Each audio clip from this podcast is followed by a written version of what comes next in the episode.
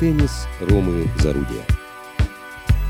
Это, конечно, э, доступно только профессионалам, да, быть самим теннисом. Про великих, так говорят, это про Роджера Федерера, что он и есть теннис. Ну, сейчас уже про Роджера говорят меньше, сейчас говорят больше про Новака. Новак is the GOAT, да, как известно, есть такие футболки. Вот. Теннисной э, темы много, естественно, всяких там футболок, как и везде вокруг спорта и всего на свете. И там есть такая штука, есть дебаты о том, кто главный, да, кто там самый великий. И м- слово э, «самый великий всех времен и народов» сокращается в английском в аббревиатуру GOAT, то есть козел. Вот, да, и вот есть футболки, когда написано, допустим, Новак и, значит, картинка козла. Да. Greatest all, uh, of all time, да, самый великий всех времен. Хочу такую футболку с Новак. Значит, э, Бен Шелтон, э, Фрэнсис Тиафо э, вылетел, собственно, проиграл Бену. Эм, Крис Юбэнкс, Коко Гофф там сейчас, которую, кстати, интересы которой представляет Team 8, такое а, бутик-агентство спортивное, которое возглавляет Роджер Федерер, собственно, владелец, и его агент бывший, ну, возможно, нынешний, Тони Готсик. Вот. Коко Гофф, 18-летний, так сказать, феном теннисный. Вот. То есть в целом очень интересно, но в оконцовке всего этого интереса все ждут встречи между Карлосом и Новаком. Потому что это две суперзвезды, которые э, показывают то, чего больше пока на сегодняшний день никто там подойти к этому не может. Хотя и полуфиналы тоже будут очень интересные, все будут смотреть, как эм, Данил справится с э, ситуацией, будет справляться, как Бен провзаимодействует с Новаком, тоже очень интересно. Бен Шелтон, этот молодой парень, тоже в два раза младше, чем Новак. В два раза, ему 18, по-моему. А так можно, да? А, да, не, не, там возрастные категории характерны для вот спорта в его каком-то начале, в старте, да, то есть делят все-таки по возможностям детей, потому что дети сильно отличаются друг от друга, там, там 7-летний ребенок и 14-летний, да, это совсем разные дети по, по спортивным возможностям в том числе. То есть так не склеивается. А в, во взрослом туре там вот разные поколения игроков в какой-то момент начинают пересекаться. Это Э, сейчас мы имеем как раз момент смены поколений. Да, там 20 лет доминировал но, там, Новак, Рафа, эти вот они там по 20 лет в туре уже, и еще с ними там игроки. И вот эти начинают уходить, но они же не разом выключаются. Они уходят постепенно и приходят вот эти там 17, 18, 19, 20 вот занимают. Там есть промежуточная часть, да, которая там под 30 лет, вот, которые и туда, и туда еще и продолжают там. Ну, собственно, Медведеву 27. Вот. Э, тоже очень интересный момент смены поколений. Он вот на моей памяти, он уже второй такой.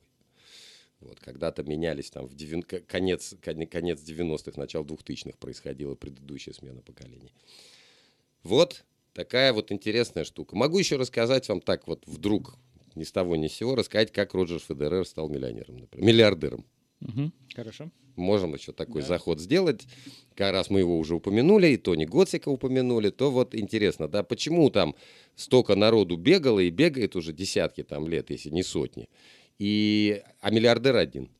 Как вот так вышло? Да? Как? Вот. А вышло примерно так, что он э, поначалу, несмотря на то, что он уже все выигрывал и был там лучшим юниором, и у него уже были какие-то контракты, дела не клеились по причине э, что-то ему с агентами его не, не везло. Вот. В какой-то у него была сделка с... Э, там все звезды обычно теннисные, ну и многие другие пасутся. Это AMG а агентство. И он был тоже в этом агентстве представлен. Но в какой-то момент там начался э, какой-то скандальчик возник, и причина его неизвестна, никто так и ничего не называет. Э, его агент тогдашний вдруг посередине сделки с Nike, по-моему, в, между Федерером и Nike, ушел. И вообще дядя Федя обнаружил, что он зарабатывает э, намного меньше, уже будучи обладателем там трех больших шлемов, э, зарабатывает почему-то в разы меньше, чем там какая-нибудь Мария Шарапова или там Андрей Агаси. Это как раз вот момент смены поколений был. А, Агаси уходил, этот приходил, но тем не менее, да, он уже вроде как звезда, а миллионов меньше. Вот. И он в какой-то момент решил, что он папу наймет.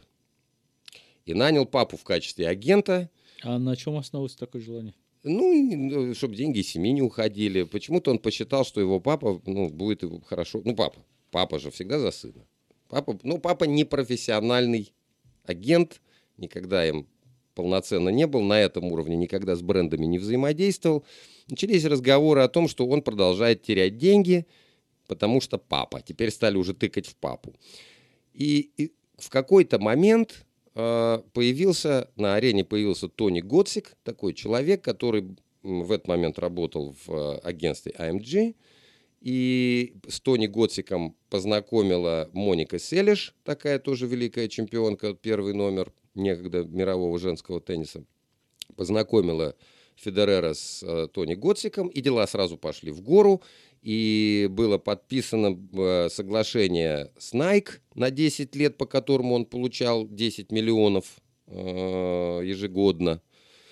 Эм, он стал э, много играть э, выставочных матчей, получая минимум 2 миллиона за выход в таком матче, там от 2 до 3. То есть он там за, по-моему, 5 матчей там в какой-то период, небольшой выставочный, получил порядка 14 миллионов там в этом моменте. Э, и дальше произошла такая штука. Когда у него в 2018 году истек контракт время вот этого десятилетнего, в восьмом году они с Nike подписались.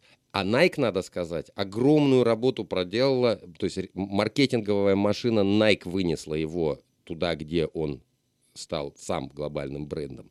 То есть сам по себе человек не может себя вытащить на мировую как бы, арену лично.